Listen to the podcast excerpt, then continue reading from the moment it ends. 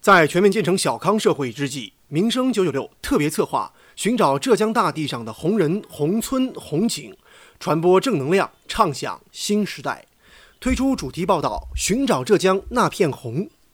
本期节目，我们将介绍三位在各条战线抗击新冠疫情的医护人员们的故事。他们分别是浙江大学传染病诊治国家重点实验室副主任吴南平。作为小康，全民健康是第一。宁波市奉化区中医院呼吸内科副主任医师马艳俏。当国家有一天真的真的需要你的时候，都会挺身而出。还有海宁市人民医院呼吸内科主治医师陈刚。回到家里面有很多的时间能够陪伴自己的家里人，我觉得这样的生活可能是我们特别向往的生活。请听报道：默默奉献，医者仁心。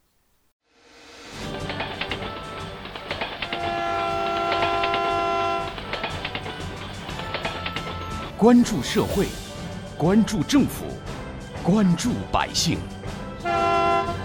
民生新干线。听众朋友，你们好，欢迎收听今天的节目，我是子文。今天我们要介绍的第一位医生是浙江大学传染病诊治国家重点实验室副主任吴南平。浙江大学传染病诊治国家重点实验室依托浙江大学和传染病学国家重点学科，由国家科技部主管，教育部托管。该实验室定位于传染病学诊断与治疗的基础研究与临床应用研究，针对我国传染病现状。依据国家对重大传染病防治的战略规划，围绕传染病的诊断和治疗等学科前沿问题展开研究，重点研究解决严重危害人类健康的传染病发病机制与诊治的关键问题。在这次的新冠疫情爆发以来，实验室的研究人员们一直在争分夺秒地研究病毒。这个是我们所有的这个特殊的 P 三实验室，啊，在浙江省只有两家，省疾控一家，还有就是我们这家。你看他们在里面的话，中饭吃好做到现在，四个人在里面，哎，三四个小时出来是浑身都是大汗啊，因为里面相当于负压，负四十五帕，那相当于我们在西藏高原的四千到五千米，所以里面的氧气啊什么都是比较低，而且呢穿的你看这样的衣服里里外外穿，口罩外面还要我们是 N95 口罩，还要戴防护镜，身强力壮的人啊吃不消。吴南平医生说的 P 三实验室是生物安全防护三级实验室的简称，整个实验室完全密封，室内处于负压状态，为的就是使实验室内部的气体不会泄露到外面，造成污染。在现场，记者看到实验室内有好几层密闭的房间，透过实验室门上的玻璃可以看到实验室内部分的场景，而在实验室外侧则有一个大的显示屏，实时监控着每一个实验室的内部情况，里边的研究人员有什么需要。可以通过对讲系统来和外面的医生沟通。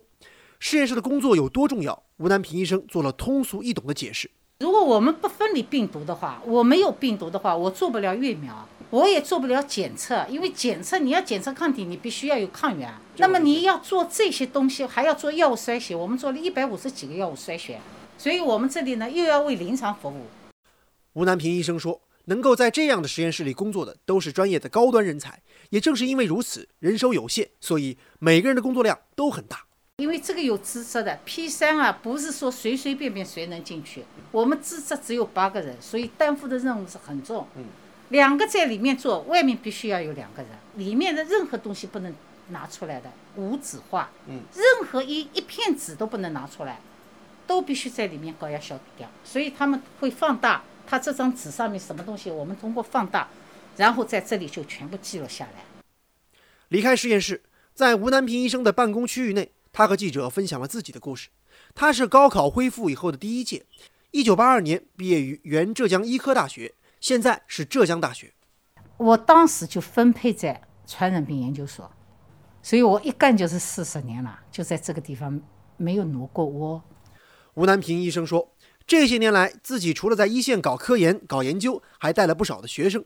他已经带了二十几年了，硕博加在一起有四五十个左右，全国各地都有，北京、上海都有。而且我的学生有好几个是进到武汉去的做医生，在一线。哎，在一线，就是我的学生群有个团队的，一天天这最近全部是关于临床的，他们发现了什么，啊，实验室发现了什么，他们都会跟我说。回望自己过去的从医生涯，不论是艾滋病研究、2003年的非典、2009年的流感，还是2013年的禽流感，以及这次的新冠疫情，她始终站在一线。而因为她的丈夫也是一位医生，所以也很忙。这样一来，她觉得最为亏欠的就是自己的儿子。但是到零三年这一年是我儿子读大学这一年，就在这里一待就是三个月，就是没有回去过。我们儿子考大学，我都没有去，没有送他高考，也没有为他烧过一餐饭，就是我连后勤都没有做，不要说是关心他了。他没有抱怨，但是呢，我是蛮内疚的，因为这么一个过程是人生的一个最要紧的时间，也就这么一个孩子。一九五七年出生的吴南平医生，从医四十余年，今年六十三岁了。对于已经有人开始叫他吴奶奶，他表示习以为常。但是当记者问他感觉状态如何，有没有想过何时退休的问题时，他的回答是：服老不存在的。我不服老的。我跟你说，说实在，如果我没有这次摔掉骨折的话，我是绝对是也是冲在第一线的人，毫无疑问的。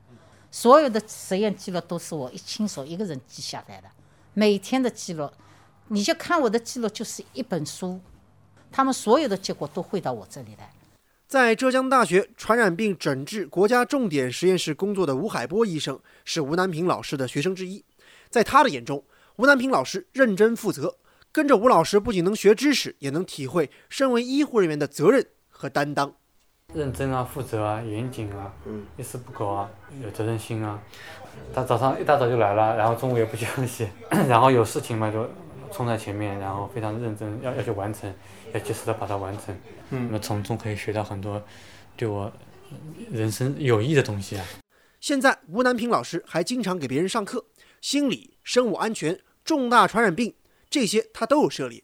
说起自己心中的小康生活，吴南平医生认为就是平安、健康与和谐。我是把健康比成一，然后后面都是零，是附加的，是吧？哎呦，我有地位了，我加个零。我有钱了，我加个零，这后面都是零。但是你没有这个一的话，后面的零全是没有了。所以我觉得，作为小康，作为全民，健康是第一。挖掘新闻真相，探究新闻本质，民生新干线。欢迎回来。接下来我们要介绍的这位医生是宁波市奉化区中医院呼吸内科副主任医师马彦翘。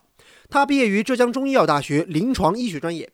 二零一八年十一月至二零一九年七月，他在浙医医院进修。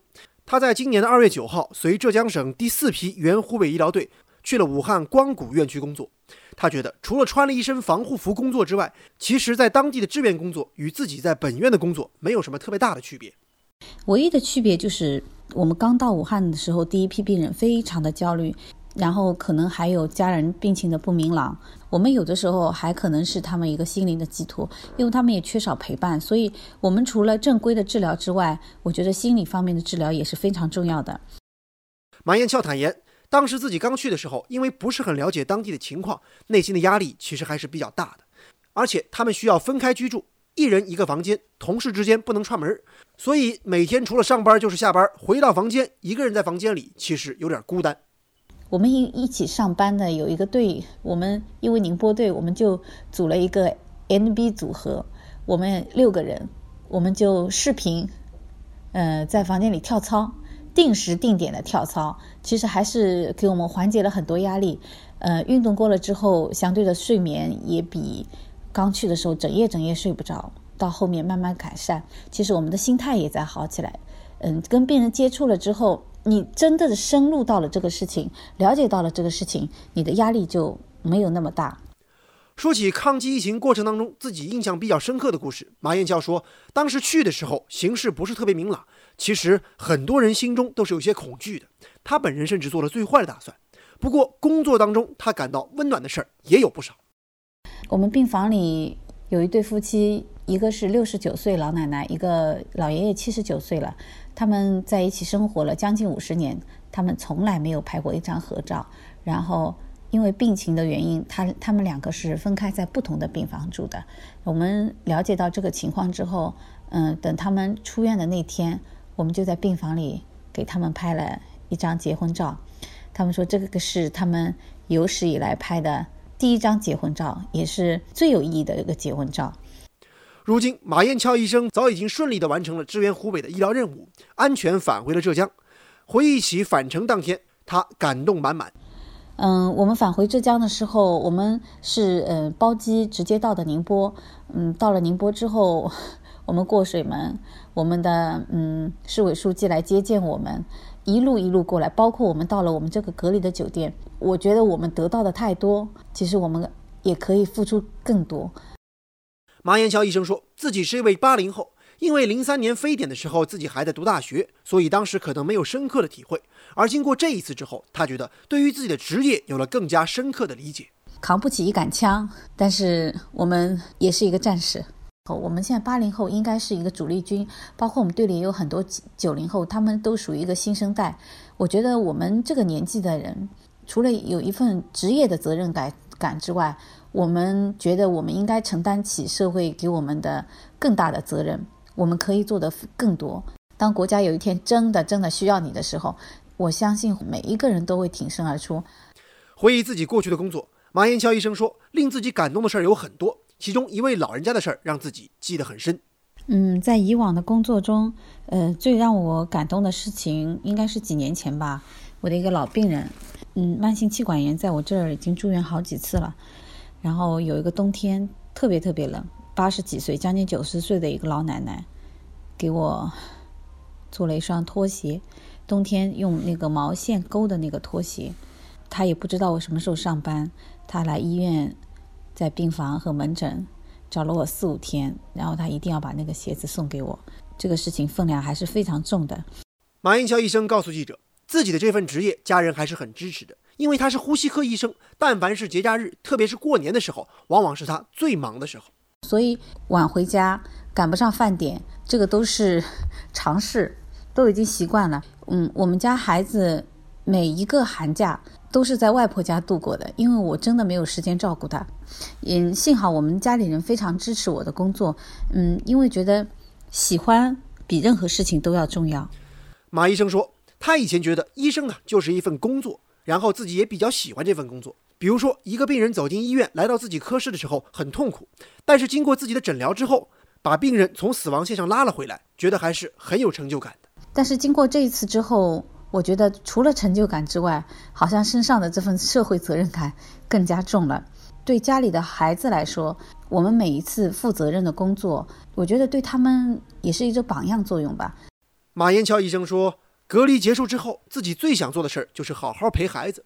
自己已经两个月没有管过孩子的学习，也没有带孩子去外边逛一下，他感到自己的孩子有点情绪了。我儿子在才两呃两年级的小朋友。在这个似懂非又非懂的年纪，他真的非常的敏感。看了新闻，特别的怕，老是问妈妈：“你感染了怎么办？”然后就是哭。我走的时候，其实没有想到他会那么的脆弱。我一直觉得男孩子应该就是大大咧咧的，不应该是这个样子。但是他这次给我的感觉就是，我亏欠了他比较多一点。回去之后，还是好好的陪伴吧。说起自己的小康生活。马彦桥医生这样告诉记者：“我觉得一个人的生命生存啊，是一个人最基本的一个东西。从医生的角度来讲，小康他就是看得起病，看得了病，有地方看病。我觉得就是小康生活。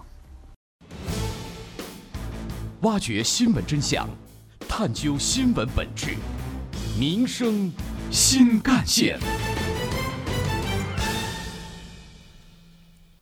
接下来我们要介绍的是海宁市人民医院呼吸内科医生陈刚。陈刚是主治医师，也是九三学社的社员。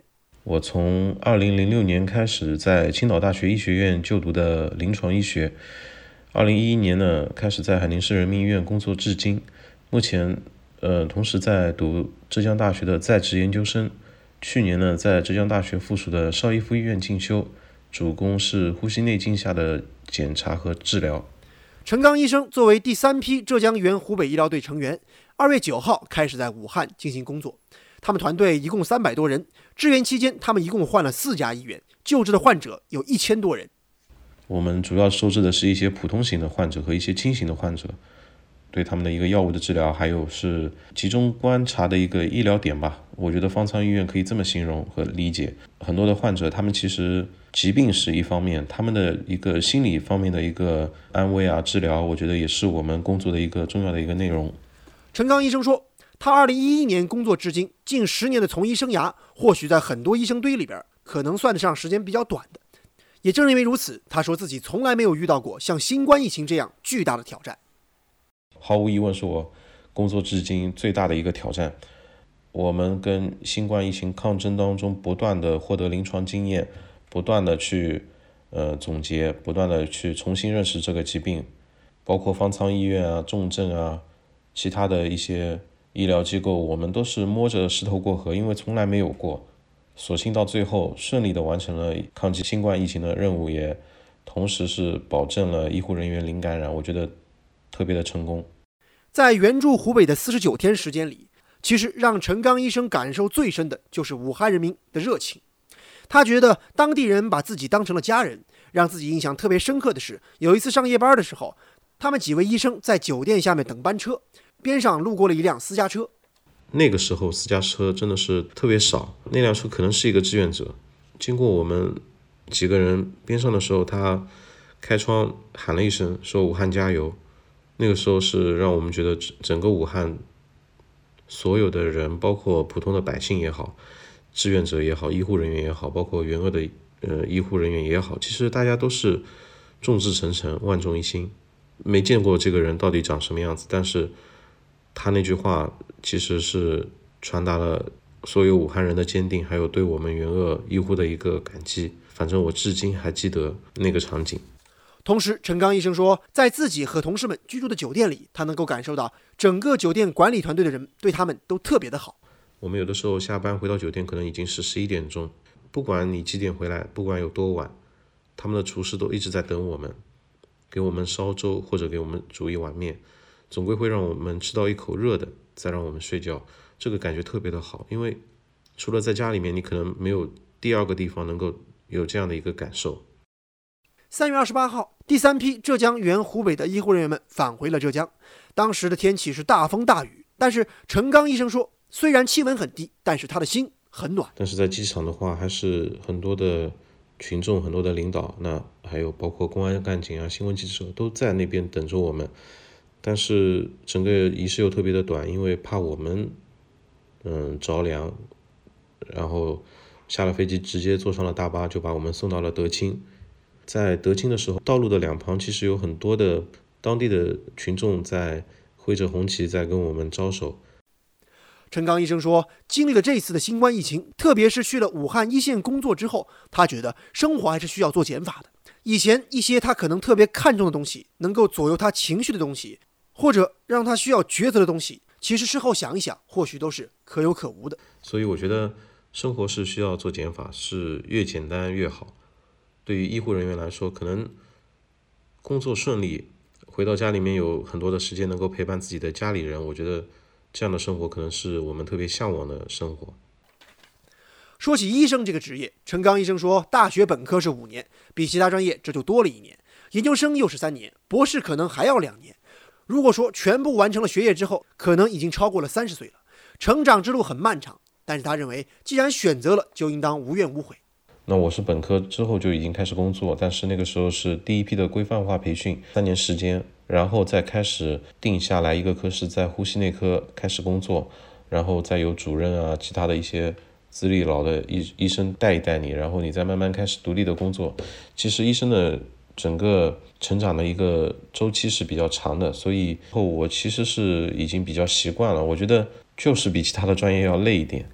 陈刚医生认为，对于医护人员来说，最大的困难应当是每天可能一睁开眼睛，某一个疾病又有了一种新的治疗理念，或者有一个新的药物出现了，必须不断的学习。特别是现在的肺癌，它从一开始的靶向治疗，到现在的免疫治疗，很多很多的药物都会出现。嗯，你需要去学习他们，可能你需要跟以前的治疗方法再进行一个对比，所以说你需要去取舍。嗯，不同的病人，你要跟他推荐一个你认为好的一个治疗方法，所以你活到老学到老，这我觉得是一个最大的一个困难。陈刚医生现在已经是结束了隔离观察，回到了家里。他说自己要开始还债了。现在就在家里面还债，打引号的还债。其实，因为我二月九号刚去湖北的时候，其实女儿才一个半月，特别的小。我走的时候也特别的担心。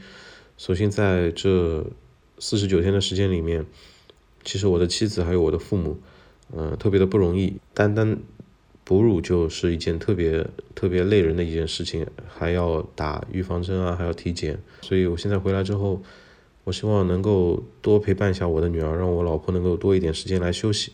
同时，现在女儿是一个开始认人的时候了，所以我需要她接受，她还有一个爸爸。嗯，这个事情可能是我现在最重要的一件事情。陈刚医生说。自己的父母，包括他的妻子，都觉得这份职业其实还是蛮受社会认可的，辛苦一点也无妨。嗯，但是我妈就是她会有的时候会心疼我，她说从从你工作开始，基本上没有睡过懒觉，早上基本上肯定是在医院，就算是休息天你也得去查房。